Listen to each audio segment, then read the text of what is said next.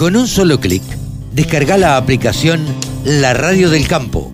Después, solo tenés que ponerte a escuchar tu radio. Jornada a campo virtual del Instituto de Promoción de la Carne Vacuna Argentina en Esquel. Jueves 24 de junio. Online gratuita. Ciclo completo pastoril en los valles patagónicos. Establecimiento Los Ñires. Chubut. Bosque andino con ganadería integrada. Manejo del agua. Diferenciación de carnes vacunas. Cría, recría y engorde. Reserva tu lugar. Conexión gratuita. Cupos limitados. Informes e inscripción en www.ipcba.com.ar o al WhatsApp 54 911 44 15 8189. Saben ustedes que tenemos acá en la radio del campo, acá en Nuevos Vientos en el Campo, nuestro columnista deportivo. Estamos comunicados con él. Rode McLean está del otro lado de la línea. Hola Rode, ¿cómo estás? Hola Carlos, ¿qué tal? ¿Cómo estás? Yo todo muy bien por suerte, espero que lo mismo vos, ¿no? Sí, sí, Eh, sin duda, por suerte. Por suerte arrancando, eh, arrancando el fin de semana. Eh, en esta mañana de sábado quiero que nos cuentes qué fue lo que sucedió en esta semana, o lo más destacado por lo menos, y qué nos depara este fin de semana. Eh, bueno, empezamos con, si querés, con lo que arrancó, lo que pasó en esta semana, perdón. Eh, tuvimos eh, eliminatorias sudamericanas con lo que respecta al fútbol. Jugó la selección argentina después de, bueno, mucho tiempo que estuvimos ausentes eh, por temas de pandemia y demás.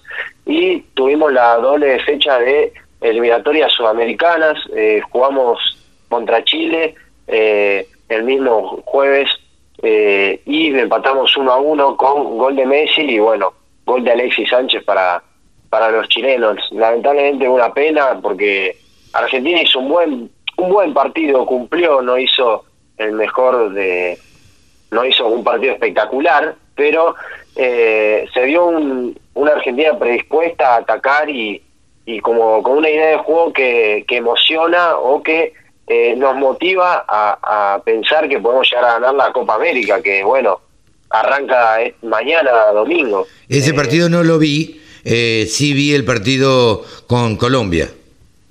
Ese también, es partidazo, ese fue una pena eh, que nos hayan empatado en el último minuto. perdón, pero me pongo en modo hincha.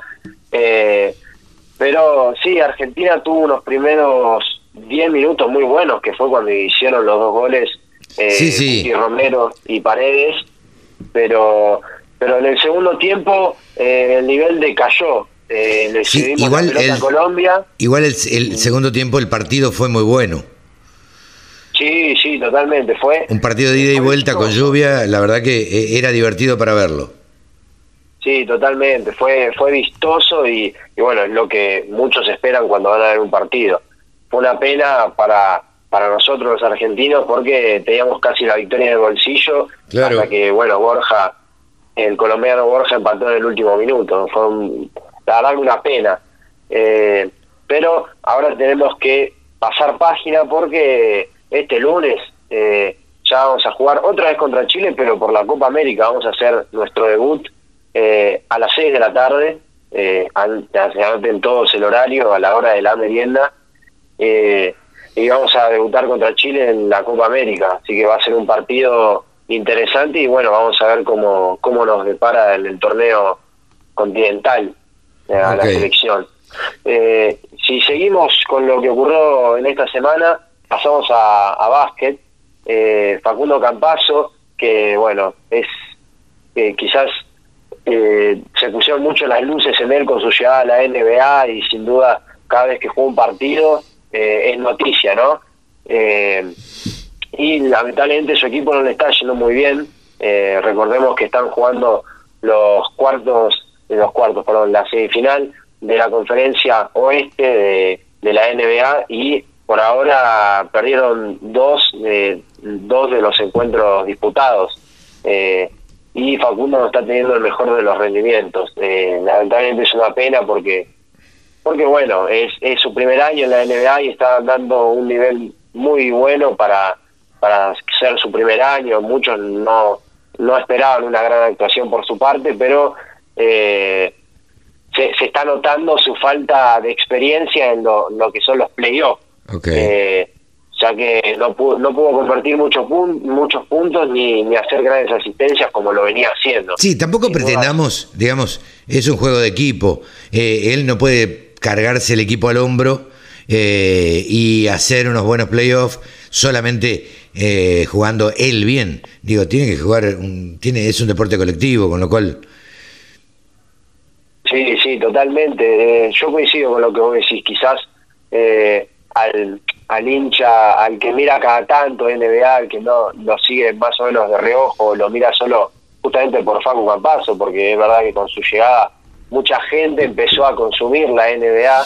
Eh, a veces, se, se, como vos bien decís, se deja de lado el hecho de que es un deporte que se juega en equipo y que no solo depende de él, sino que a veces el rendimiento de sus compañeros, que que bueno, se, también no tiene una de sus estrellas, que es Jamal Murray, que está lesionado, entonces eh, a veces esas ausencias de quizás las individualidades, a veces son de las que mejor más se espera, ¿no? Se espera un mejor rendimiento o que saquen algo de la galera y, metan un triple salvador o una asistencia increíble, pero bueno, como, como vos bien decías, que, que es un juego en equipo. ¿Qué más tenemos para este fin de semana, Rodé? Eh, bueno, este fin de semana, mañana domingo, además de que arranca la Copa América, tenemos Fórmula 1.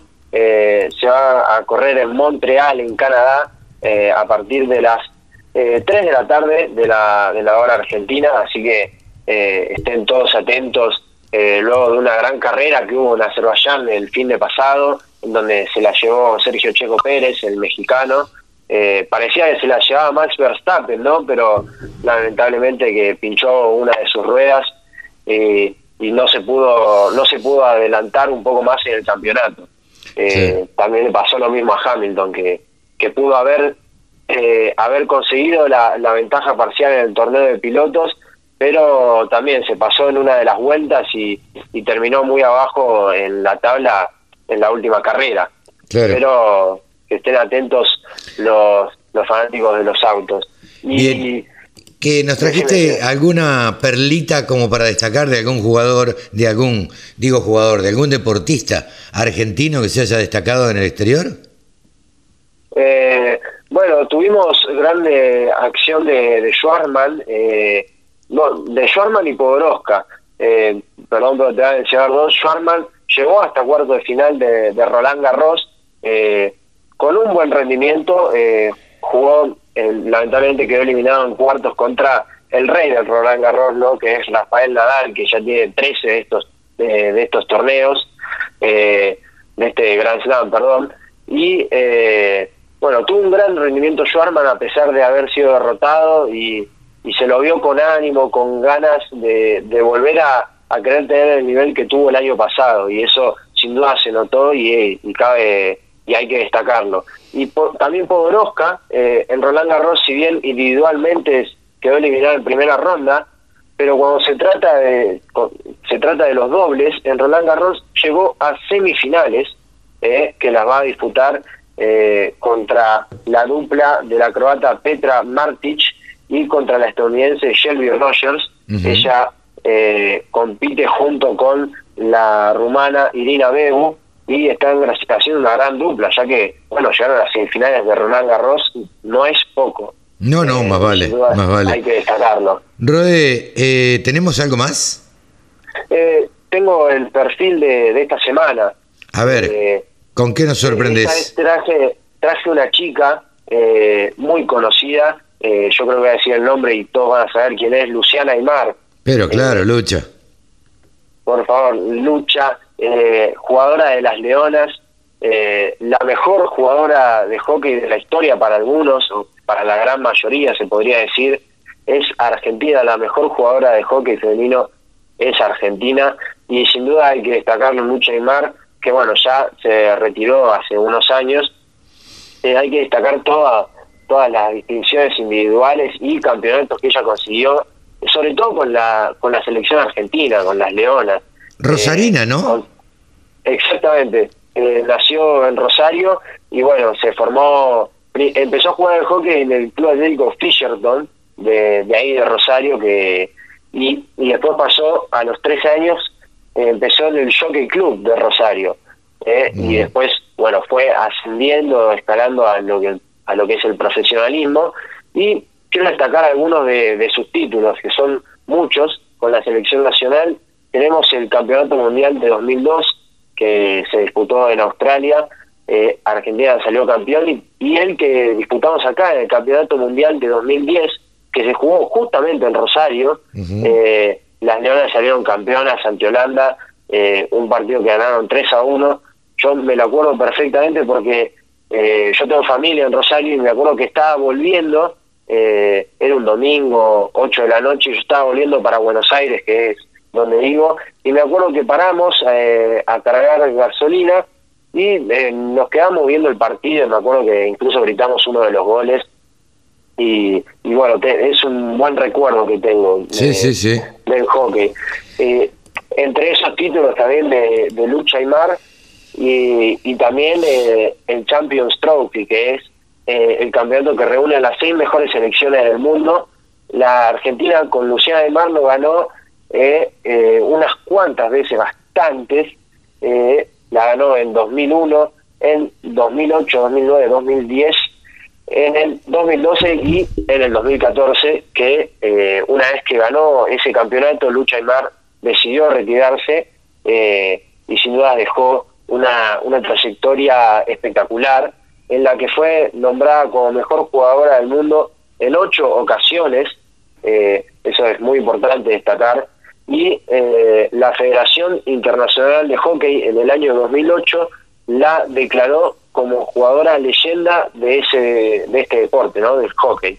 Sí, sí, un deporte ah. que, si bien, eh, a ver, ¿cómo podemos decir? Tenemos jugadores destacados y en, en una época eh, la Argentina llegaba a, todas las finales en el mundo eh, junto con Holanda, tampoco es un deporte eh, en el cual nos destaquemos, destaque mucho la, Argentina.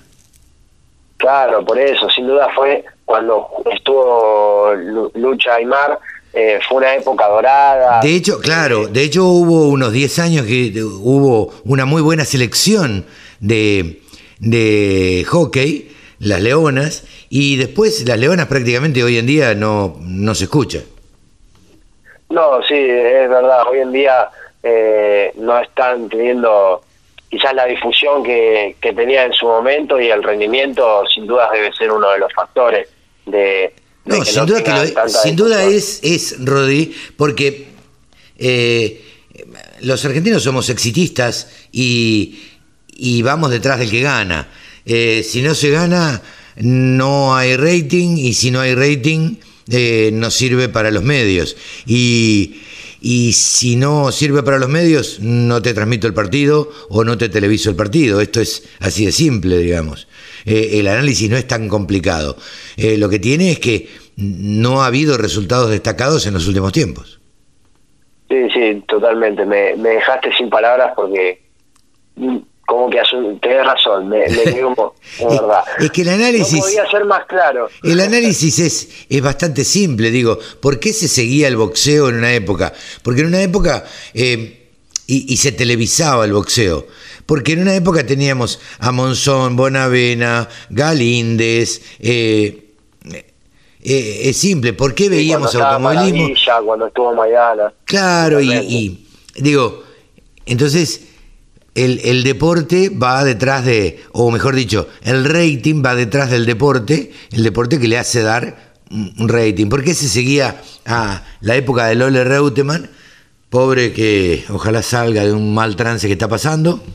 Eh, digo, se seguía el automovilismo y todos seguíamos el automovilismo y todos mirábamos Fórmula 1 porque, porque estaba Reutemann nada más. Después salió Reutemann, eh, algún otro... Eh, como este muchacho de Recifes que corrió también en Fórmula 1, ahí se despertó un poquito eh, y todos veíamos Fórmula 1 simplemente porque hay un argentino y porque ese era un argentino al que queríamos que le vaya bien. Entonces, digo, me parece que mucho lo hacen los medios. Eh, el éxito, no, no es que no tengan difusión, sino que la difusión no se da porque no, no trae rating. Claro, sí, los, los mismos medios son los que marcan, los que no sé si inconscientemente, pero que sí marcan lo que es el éxito y no. Eh, eh, Rodi, absolutamente conscientes.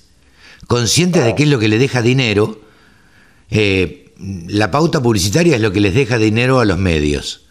Eso está claro. ¿Cuándo hay pauta? Cuando hay rating, cuando hay gente que, detrás de la pantalla que los mira o detrás de la radio que escucha. Entonces, digo, cuando no hay público, no sirve, digo, a los fines de los medios y a los fines publicitarios. Y si no sirve, y si no tengo buenas publicidades, no puedo viajar a cubrir. Y es toda una cadena en, los medios donde no es tan difícil el análisis, sino simplemente hay que analizar con ojos objetivos. Claro, totalmente, totalmente. Te agradezco, nos pasamos de tiempo, Rodi. Te agradezco el recuerdo de, de Lucha Aymar y bueno, nos estamos despidiendo hasta la semana que viene, ¿te parece? Perfecto, nos vemos la semana que viene, Carlos disfruto mucho de estas columnas y espero que la gente también lo haga, así que les mando un saludo a vos y a todos nuestros oyentes. Gran abrazo. Rode MacLean, aquí nuestro periodista deportivo. Jornada a campo virtual del Instituto de Promoción de la Carne Vacuna Argentina en Esquel. Jueves 24 de junio. Online gratuita. Ciclo completo pastoril en los valles patagónicos. Establecimiento Los Ñires. Chubut. Bosque andino con ganadería integrada. Manejo del agua. Diferenciación de carnes vacunas. Cría, recría y engorde. Reserva tu lugar. Conexión gratuita. Cupos limitados. Informes e inscripción en www.ipcba.com.ar o al WhatsApp 54 911 44 15 8189. La información que te interesa, la música que te acompaña. www.laradiodelcampo.com